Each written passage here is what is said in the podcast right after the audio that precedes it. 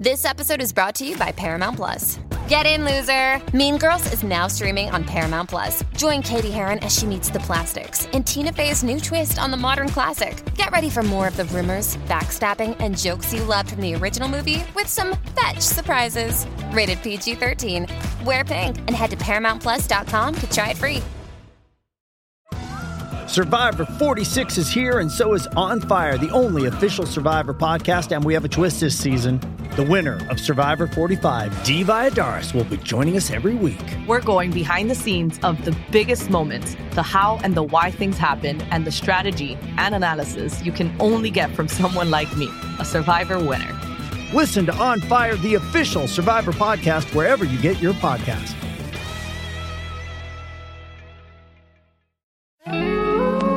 Mitos y leyendas de nuestra América. ¿Me acompañan? Soy Jenny de Bernardo.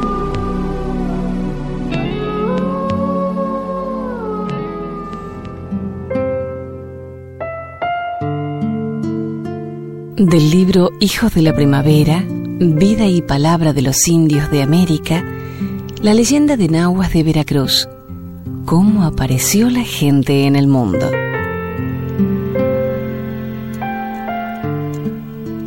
Cosas que hay sobre la tierra aparecieron cuando el señor Tlalocán ordenó que todo brotara y reverdeciera.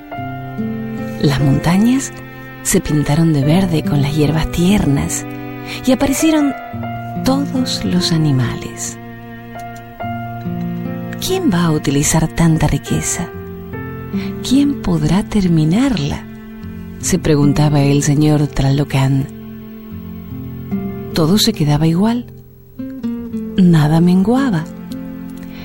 El señor Tlalocán hizo entonces dos seres con más entendimiento para mandar sobre lo que ya estaba.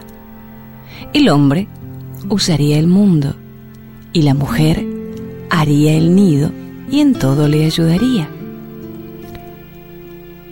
Eso decidió el señor Tralocán cuando los puso sobre la tierra. Los dejó allí y luego los espió. Solamente andaban como sombras, no se hablaban ni se acercaban uno al otro. ¿Qué haré? se preguntaba. Les puso varias trampas para hacerlos hablar entre sí. Nada. Por fin dio con la solución. Juntó un puñado de piojos y los dividió en dos partes. Echó una en la cabeza del hombre y la otra en la cabeza de la mujer. Ahora sí, entre las pocas cosas que no puede hacer una persona sola, está despiojarse. El hombre y la mujer comenzaron a rascarse y rascarse. Se comenzaron a expulgar uno al otro. Y como eso toma tiempo, se pusieron a platicar de corazón. Así se unieron el hombre y la mujer. Y de ellos nacimos todos los que estamos en esta tierra.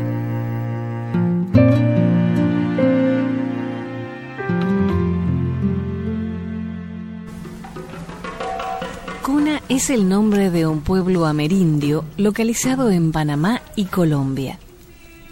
Su idioma hace parte de la familia lingüística chibcha. En lengua cuna se autonominan como Dule o Tule, que significa pueblo. El árbol de la vida y los cunas de Arístides Turpana, que nació en la isla de Cuepti, Río Azúcar, comarca Cuna Yala.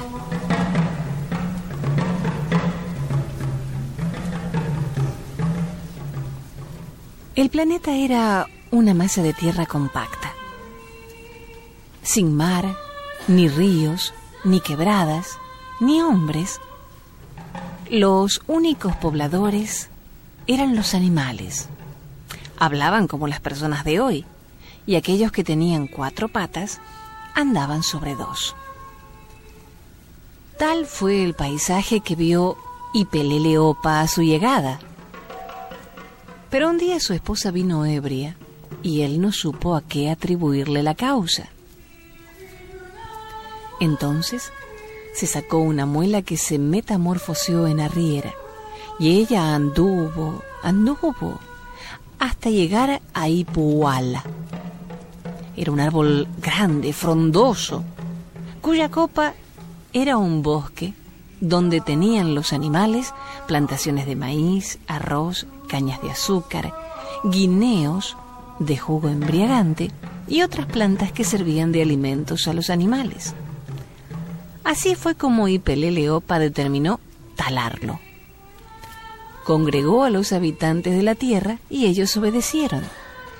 Pese al esfuerzo que realizaron juntos, aquel día lograron solamente la mitad de la tarea. Al día siguiente, cuando Ipeleleopa y los animales llegaron para terminar de talar, se maravillaron grandemente y no encontraron explicación alguna de cómo o por qué pudiese estar intacto el árbol. Acometieron con mayor esfuerzo, trataron de terminar pronto. Trabajando, los sorprendió la noche y se vieron obligados a irse al descanso. Y Puala quedó solo, envuelto en la oscuridad hasta la mañana siguiente en que llegó Ipeleleopa y su séquito de animales para reanudar el trabajo. Pero el árbol estaba ya sin las cortaduras del día anterior. Y Peleleopa montó en cólera, pero ninguno supo darle explicación y volvieron a mirar a Ipahuala, enorme, frondoso, intacto. Al llegar la noche el árbol estaba cortado nuevamente hasta la mitad. Se suspendió el trabajo. En esta ocasión, se escondieron entre las malezas. Disimulados por las sombras, aparecieron Olonó, sapo de brillantes ojos, Olonía, diablo dorado, Olonaipe, serpiente de áurea mirada, Oloachu, perro de oro, cada uno por cada uno de los cuatro puntos cardinales respectivamente. Al llegar estos animales al árbol, juntaron sus lenguas al corte e volvió a cerrarse. Pero ellos murieron atravesados por las saetas invencibles del terrible flechador Puxu. Inmediatamente, en plena noche, y Peleleopa y los animales se pusieron a talar y los pedazos que caían se transformaban en cangrejos, aretes, zorros. Cuando llegó el sol, habían logrado cortar el árbol, pero no cayó por más que le mecían y remecían. Sus frondosas ramas estaban enredadas con las nubes. Para desenredarlo, y Peleleopa llamó a una ardilla. Llevaba entre los dientes un machete. Mas, habiendo escalado un poco, se resbaló y cayó cortándose la espalda. Desde entonces se le conoce como estincana, cortado con machete. Sube tú, le ordenó al mono. Pero al llegar a la copa el animal no pudo desenredar el árbol, ni tampoco se bajó. Desde entonces vive en los árboles con el nombre de aullador. En última instancia, llamó a una ardilla más pequeña. Sin embargo, ésta se negó, aduciendo estar casado y en vista de ello, y Peleleopa le prometió otra mujer, la hija de Mastalipe. A pesar de todo, el héroe esperó dos días, porque el animal le dijo que antes era preciso acostarse con ella. Y Peleleopa le entregó un hacha de oro y además determinó regalarle un vestido dorado al finalizar el trabajo. El animal se preparó a la vista del público. Tomó impulso. Se oyó el hachazo y en medio del más ruidoso de los estruendos, se desplomó el árbol. Y de él nacieron los mares, los ríos y las quebradas, pero nunca más se supo de la pequeña ardilla. Con una fiesta de gran solemnidad se celebró este hecho, pero hubo peleas al embriagarse los animales, y por ello Ipeleleopa los castigó, haciéndoles perder los caracteres humanos. Y así fueron arrojados hacia las selvas, y aquellos que andaban sobre dos patas anduvieron sobre cuatro. Y las plantaciones quedaron para los hombres, que nacerían con el tiempo. Después de este acontecimiento el héroe subió al cielo. Luego envió a Ipelele Sipucúa y a su esposa a la tierra. A su arribo, se detuvieron en las verdes pestañas del árbol del calabozo, en la cima de la montaña Tacarcuna, la cuna de los cunas. Esta pareja tuvo hijos y sobrinos, entre los cuales se puede contar a Ipelele o Kelele, que también tuvo hijos y sobrinos, como Ipelele Kakatotukun, por ejemplo, quien a su vez tuvo hijos y sobrinos, y así sucesivamente, hasta que nacieron los Tule. Tal es la historia de Ipahuala, tal el nacimiento de los mares, de los ríos y de las quebradas tal la genealogía de los cunas.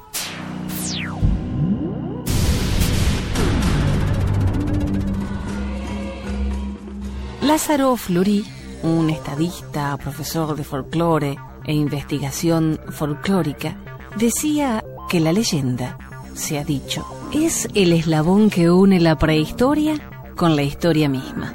Y en verdad, la historia del hombre en su periodo nebuloso no es más que una sucesión de leyendas. Cada vez que el ser humano se encontró ante enigmas indescifrables o simplemente ante hechos inexplicables, buscó en la fantasía el origen y desenlace del enigma de acuerdo a su sensibilidad, psicología y mentalidad. La mente tiene la facultad de reaccionar en idéntica forma ante lo incognoscible. Por eso la leyenda, que es la reacción del hombre ante lo inexplicable, tiene semejanzas en distintas latitudes.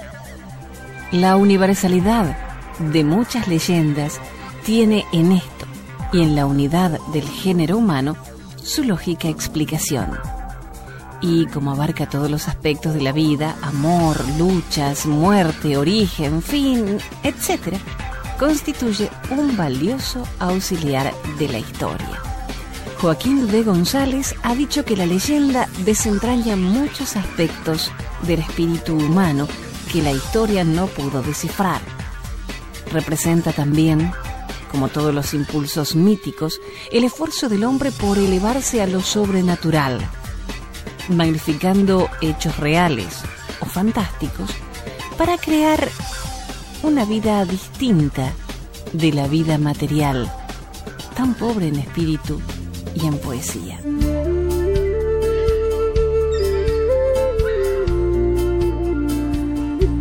Los tobas veneran este árbol al que consideran sagrado. Cuentan sobre él una hermosa leyenda.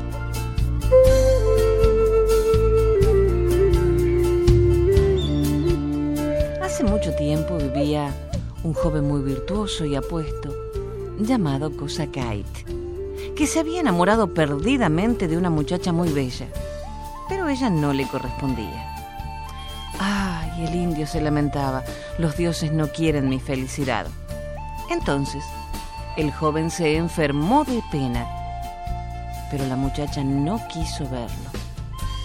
Desesperado, Kosakait llamó a la madre de su amada y le dijo, yo he de morir, pero seguiré amando a su hija. Adornaré con flores su cabello, perfumaré el agua que sus labios beban, y espantaré a los insectos de su lado para que no la molesten. Estaré siempre donde ella se encuentre y le daré todo lo que me pida. Cosacay murió y Dios compadecido por su dolor lo eternizó en la forma de un árbol que creció allí mismo y se extendió por toda la selva. De esta forma Cosacay brindó a su amada flores y todas las cosas buenas que le había prometido. Por ser tan elevado su valor y su nobleza, los tobas consideran al palo santo como un palo sagrado y lo llaman Cosacay.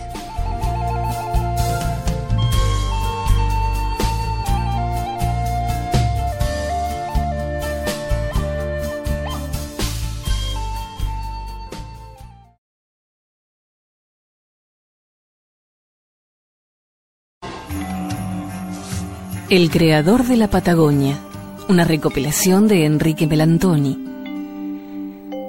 El mito tehuelche de Elal, creador del mundo que los blancos llamaron Patagonia, se despliega con sus historias de gigantes crueles, nubes tristes y dos islas perdidas en medio de un mar amargo.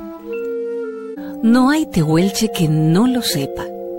Antes de la llegada de los primeros hombres blancos, ellos conocían muy bien cómo se originaron el mar y la dilatada meseta patagónica, el mundo ventoso y frío donde pasaban sus vidas. En el principio, dicen, estaba Coach sentado solo en medio de la niebla. ¿Cuánto llevaba allí? La eternidad le pesaba en el corazón. Sin poder evitarlo, comenzó a llorar de tristeza. Terrible era eso. El agua corría en torrentes desde sus ojos y se acumulaba a sus pies, subía y subía. Cuando estaba a punto de cubrirlo, Coach dejó de llorar y lanzó un suspiro, tan poderoso que disipó la niebla. Sin querer, había creado el primer mar y el primer viento que encrespaba las olas. Intrigado, quiso ver su obra. Se alejó un poco en el espacio y levantó un brazo, abriendo una gran brecha en la oscuridad. La fuerza de su golpe generó una chispa inmensa que fue a alumbrar sobre el mar. Así nació Xaleshen, el sol. Y del sol surgieron las nubes, que proyectaron sus sombras ligeras en ese mundo recién creado. Koch, al contemplarlo, decidió que algo faltaba en esa gran extensión de agua e hizo surgir una isla. Enseguida la rodeó de cardúmenes y la pobló de vida. El viento sobre ella se convirtió en brisa y las nubes dejaron caer una lluvia suave que hizo crecer la vegetación.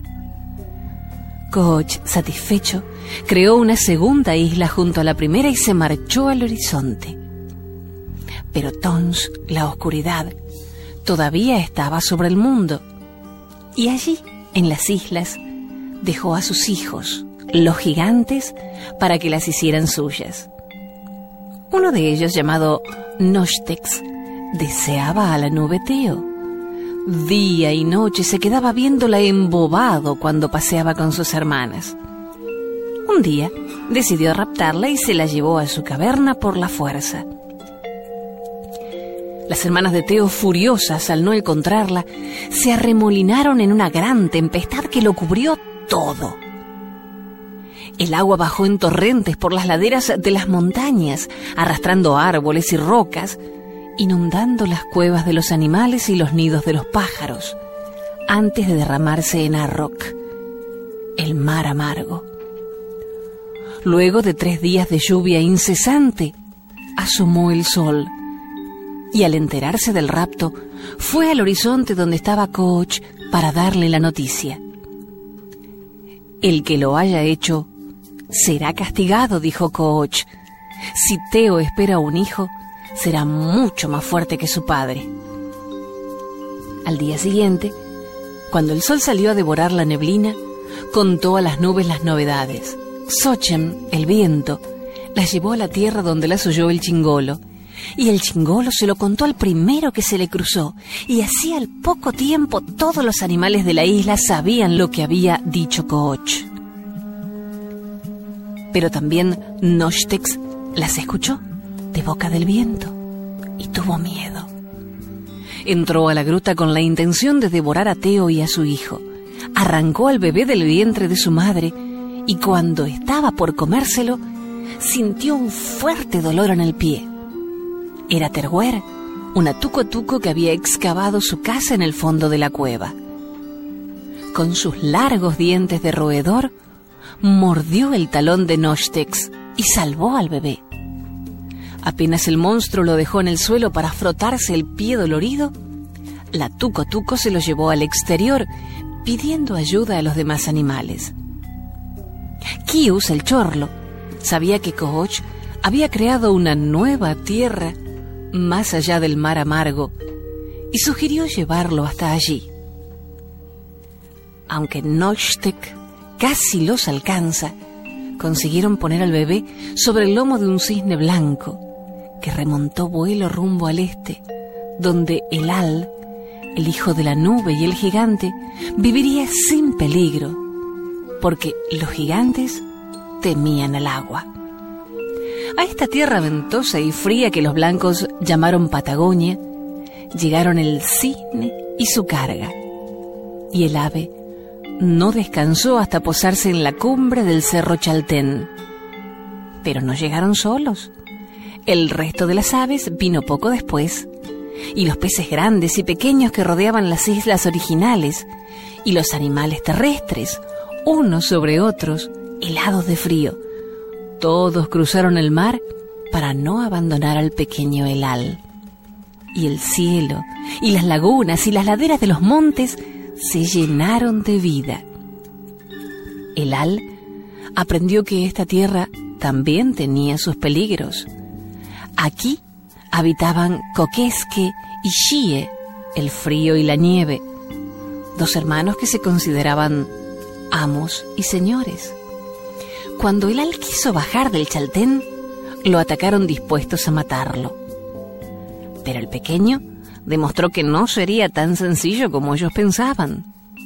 Levantó del suelo dos piedras y golpeándolas produjo la chispa generadora del fuego, que lo protegió de los hermanos y los ahuyentó. También se construyó un arco y flechas para cazar los animales que le servirían de sustento. El mismo arco poderoso lo usó para ahuyentar el mar a flechazos y agrandar la tierra seca.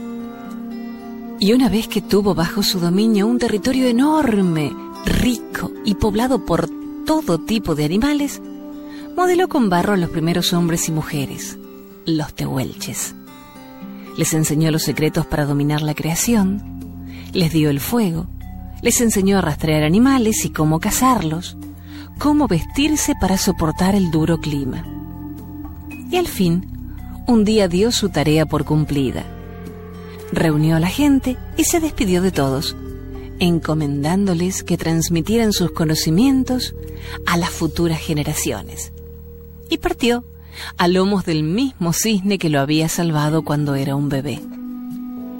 Los tehuelches lo vieron alejarse y cada tanto disparar una flecha al mar.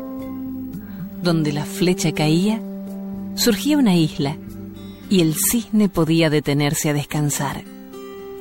Dicen que en una de ellas, tan lejos que ningún hombre la ha visto jamás, vive todavía el al, junto a hogueras que jamás se consumirán, escuchando las historias de los tehuelches que han abandonado este mundo. Así escucharon la historia de Koch y Elal, los primeros hombres blancos que llegaron a la Patagonia. Entre ellos estaba Pigafetta, el cronista de la expedición de Magallanes, que dibujó el mapa de la costa continental y el de las dos islas donde todo comenzó el día que Koch se puso triste.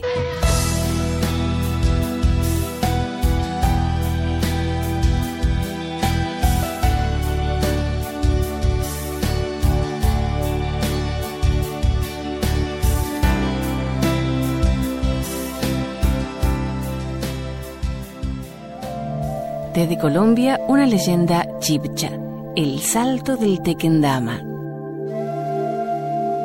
Cada tres meses, en Bacatá, los chipchas organizaban fiestas en honor de Bochica, bebiendo y bailando.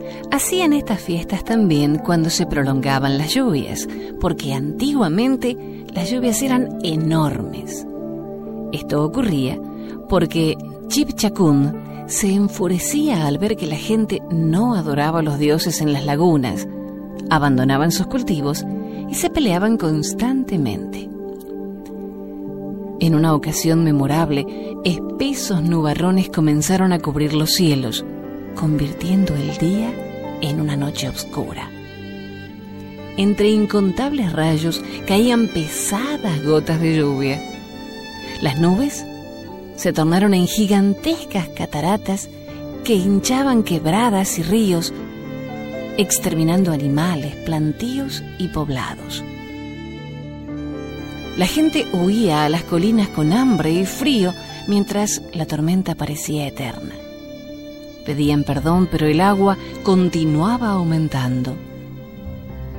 El buen Bochica tuvo piedad de su pueblo. Pensaba que esa no era la forma de castigarlo, que el diluvio era demasiado severo. Se paseaba por el arco iris y los chipchas lo saludaban con cantos de alabanza.